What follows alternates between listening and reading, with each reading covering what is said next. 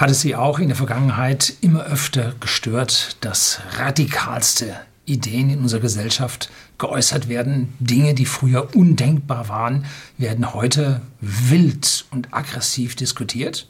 Nun, das ist nicht ungewöhnlich. Das hat schon Joseph P. Overton in den, ja, im ausgehenden letzten Jahrhundert herausgefunden. Und was es mit diesem Overtone Window, diesem Overtone Fenster zu tun hat, darum soll es heute hier gehen.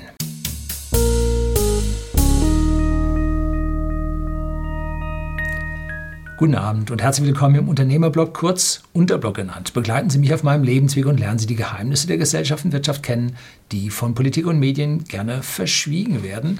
Und heute sind wir bei einem Herrn, der viel zu früh leider bei einem Flugzeugabsturz ums Leben gekommen ist, und zwar dem ja, Elektrotechniker und Rechtsanwalt Joseph P. Overton. Dieser Herr hat sich, hat also erst Bachelor of Arts hm, Bachelor of Arts, Bachelor of Science. Hat er gemacht äh, in Elektrotechnik an der Michigan Technology University.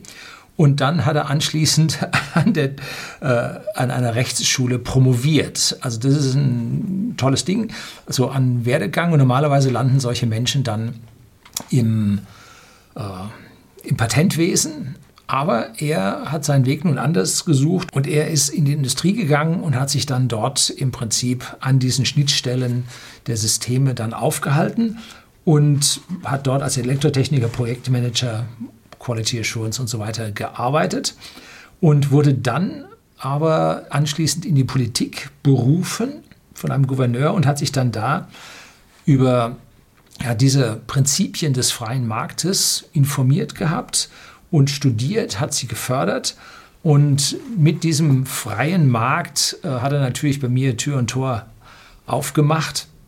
Und er hat also eine Theorie entwickelt, ähm, die jetzt nach seinem Namen, dem Overton-Fenster, bezeichnet wird. Leider ist er dann mit einem kleinen Flugzeug im Jahr 2003 abgestürzt. Ja, auch da ist er Bruder im Geiste, denn ich bin auch mit kleinen Flugzeugen geflogen. So, worum geht's? Jetzt blende ich Ihnen hier mal die Theorie dieses Overton-Fensters ein. Ähm, es geht darum, dass wir in der Gesellschaft zwischen Freiheit und Unfreiheit die beliebig feinsten Abstufungen haben. Das, was der eine sagt, das ist ja Unfreiheit ohne Ende, sagt der andere, das ist locker akzeptabel. Und mit unserer ja, statistischen Verteilung der Meinungen in unserer Gesellschaft ergibt sich nun ein Bereich, der ja akzeptabel ist. Und er teilt nun von einem Mittelwert der aktuellen Politik ähm, in beide Richtungen äh, eine Intensitätsstufen ein, und zwar das Populäre, das Populistische, dann das gerade noch äh, äh verständnisvolle oder verständniserregende, dann geht es dann schon ins Grad noch so akzeptable, dann kommt das Radikale und dann kommt das Undenkbare. So. Und wie so ein normaler Mensch ist, geht er also von der einen Seite der Freiheit bis zur Unfreiheit, vom Akzeptablen bis zum Akzeptablen.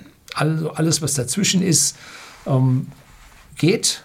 Und was außerhalb dieses geistigen Fensters ist. Das ist also das Radikale, das Undenkbare. Und da sehen wir die ja, aktuell Versuche, das Undenkbare tatsächlich denkbar zu machen.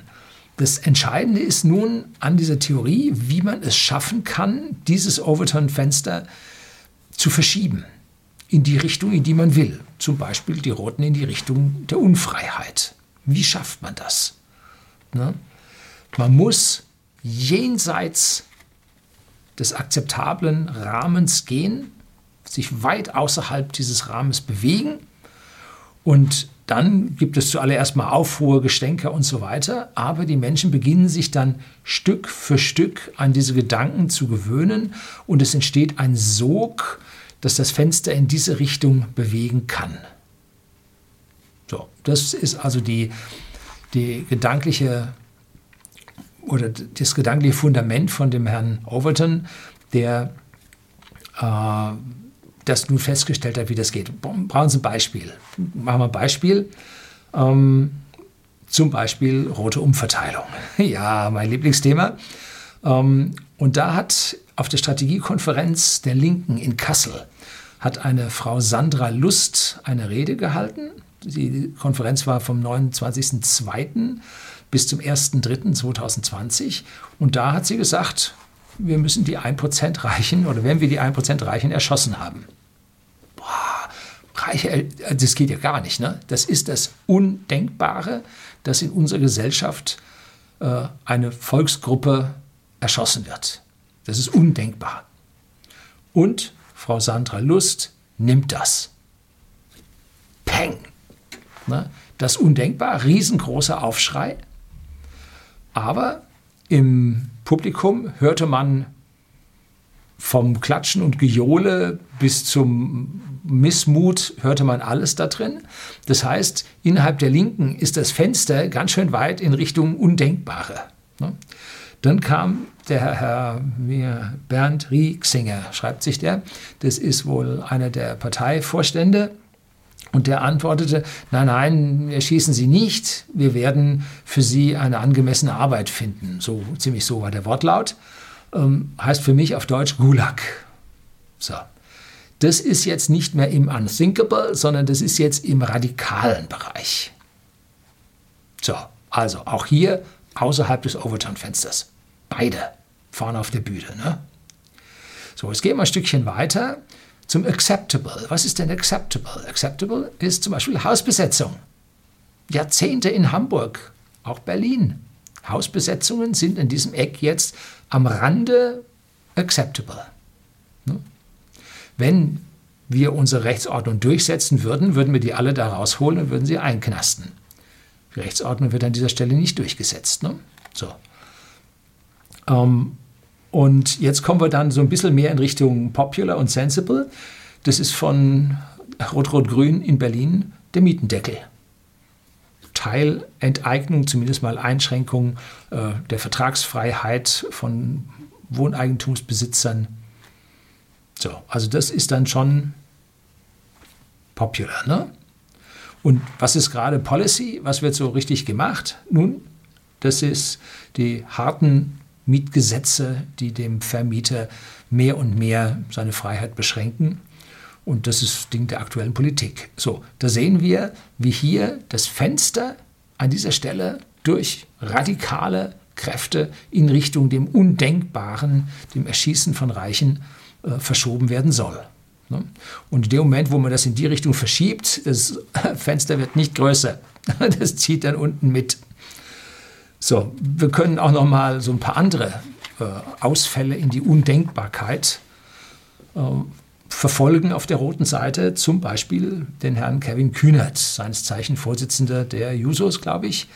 Äh, der will oder wollte, ich weiß nicht, ob er es noch will, wahrscheinlich schon, BMW verstaatlichen. Das ist das Unthinkable. Das ist also undenkbar, dass man BMW verstaatlicht. Nun, ob jetzt die Krise so stark wird, dass dann auf einmal das Undenkbare denkbar wird. Ja, könnte nun auch passieren. Ähm, und dann mit dem etwas radikaleren Ansatz, der etwas drunter, war dann die äh, Parteivorsitzende der SPD unterwegs, die Frau Saskia Esken. Entschuldigen Sie, wenn ich das ablesen muss, ich interessiere mich für diese Namen alle nicht. Die Funktion ist es, die, die wichtig an dieser Stelle ist. Äh, die möchte ja einen 5% Zwangskredit auf sämtliches Wohneigentum eintragen. Ne? Ja, wahrscheinlich nicht auf die Konzerne, sondern nur auf sie persönlich. Ja, und damit so eine Art Lastenausgleich schaffen, dass jetzt die Wohnungseigentümer und Hauseigentümer sich an den Lasten der Gesellschaft mit beteiligen. Radikal. Ne? So, indem man das jetzt da teasert, rangibt und sich aussetzt der großen, wahren Gewalt, wird medialen Gewalt mit Versteigerung von BMW, wo, wo selbst ein rotes Bladel das Kopfschütteln anfängt, ähm, macht man aus dem Unthinkable, macht man ein Thinkable. Also aus dem Undenkbaren macht man ein Denkbares. So, wollen Sie noch einen hören? Jetzt was Furchtbares? noch furchtbarer. Hm. Ja, ähm, Rote und Grüne, ich glaube auch die Linken, die sind jetzt dafür, dass man den Schwangerschaftsabbruch bis zur Geburt vornehmen kann. Das ist undenkbar. Eine Ebene drunter, radikal, keine Kinder wegen CO2-Footprint. Das ist direkt darunter. Ne? So, äh, dass man sehen kann, dass es in der Richtung dieses beständige Verschieben des Overton-Fensters, dass das was bewirkt. New York City hat jetzt diesen Schwangerschaftsabbruch bis zur Geburt tatsächlich legalisiert. So, immer dasselbe Bild. Das radikale, undenkbare als Vorgabe setzen und dann die andere hinterher. Äh, andere Richtung, rechte Seite geht ganz genauso. Ne? Gibt auch schöne Beispiele. Äh, zum Beispiel an der Grenze auf Migranten schießen. Undenkbar, besonders in Deutschland. Da wurde ja früher schon mal an Grenzen geschossen. Ne? So, und jetzt redet man hier vom Schießen an der Grenze äh, auf Migranten. Äh, nichts denkbar, aber verschiebt das Fenster etwas mehr in diese Richtung, dass eine Zurückweisung auf einmal doch wieder denkbar erscheint. Zwar radikal, aber vielleicht langsam in Richtung acceptable geht. So, also hier wird von allen Seiten, links wie rechts, wird an diesem Overton-Fenster gezerrt und gezerrt. Äh, und da das jeder jetzt tut und jeder begriffen hat, wie es geht, wird unser gesamtes mediales Umfeld viel, viel radikaler, als es früher mal war. Ja, die gute alte Zeit, ne? in der alles schlechter war. Nein. Gut. Sie haben verstanden, wie dieses Prinzip funktioniert, dass man also diese extremen Radikalitäten ganz bewusst einsetzt, um hier in eine Richtung zu agieren. Ne? So, darauf kommt es an. Das soll es gewesen sein. Herzlichen Dank fürs Zuschauen.